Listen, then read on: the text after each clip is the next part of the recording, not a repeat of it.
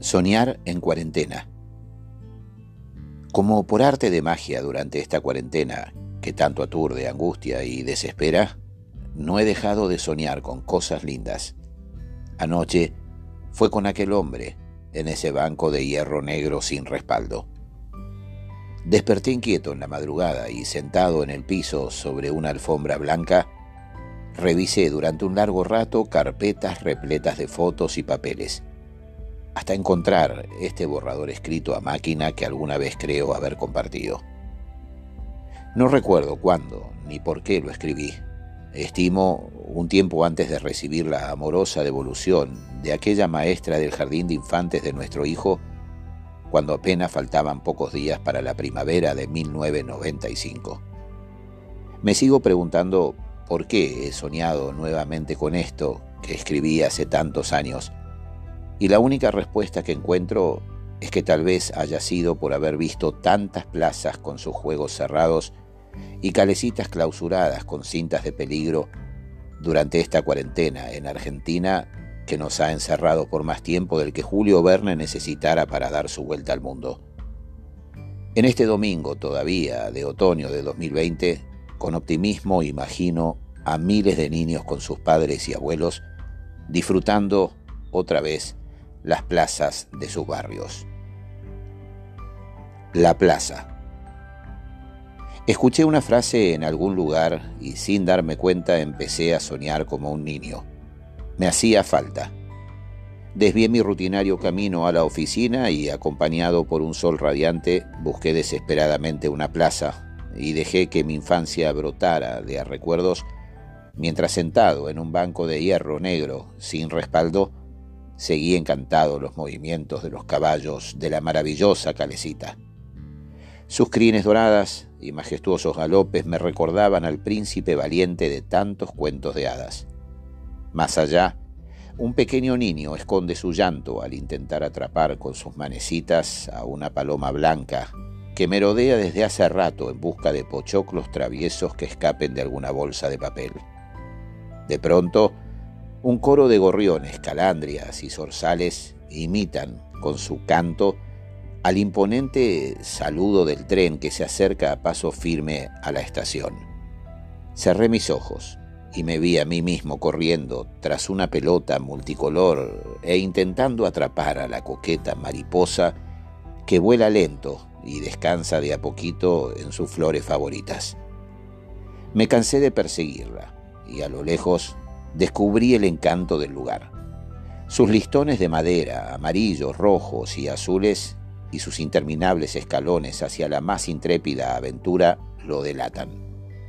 El viejo tobogán me invita a jugar junto a desconocidos niños felices que trepan una y otra vez para al terminar sus fantásticos viajes sacudir sus zapatos llenos de arena, la misma que granito a granito ayudará más tarde a construir sus castillos y volcanes.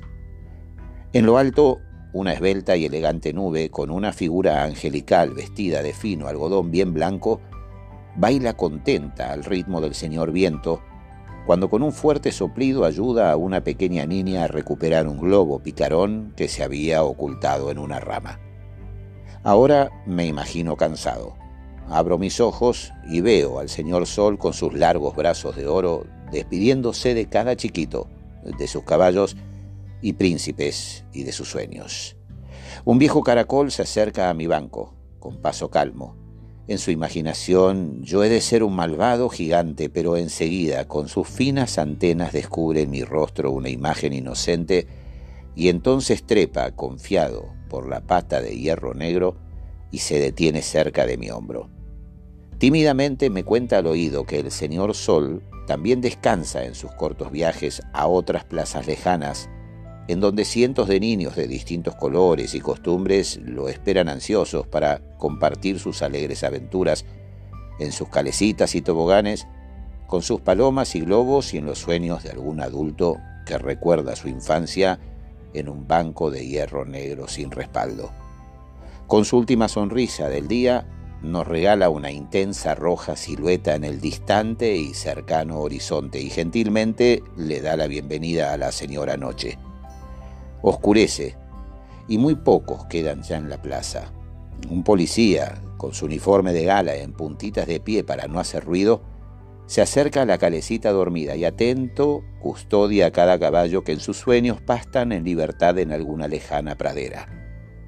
En secreto, me cuenta que muy pronto miles de luciérnagas con sus maravillosas linternas y atrevidos grillos con sus cánticos rebeldes dialogarán con la jefa de las estrellas y le contarán todas las aventuras que desde temprano vivieron desde sus escondites en la plaza.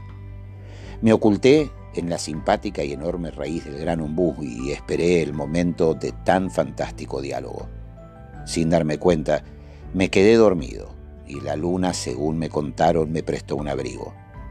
Dormí profundo hasta que con paciencia me despertaron los rayos del nuevo sol y con la misma ropa y sin afeitar me fui a la oficina como ese adulto que todo niño lleva afuera. Dedicado especialmente a mi nieta Justina, nacida el 31 de marzo de 2020 en Australia, quien desde los primeros días junto a sus papás pudo disfrutar de parques y plazas con absoluta libertad.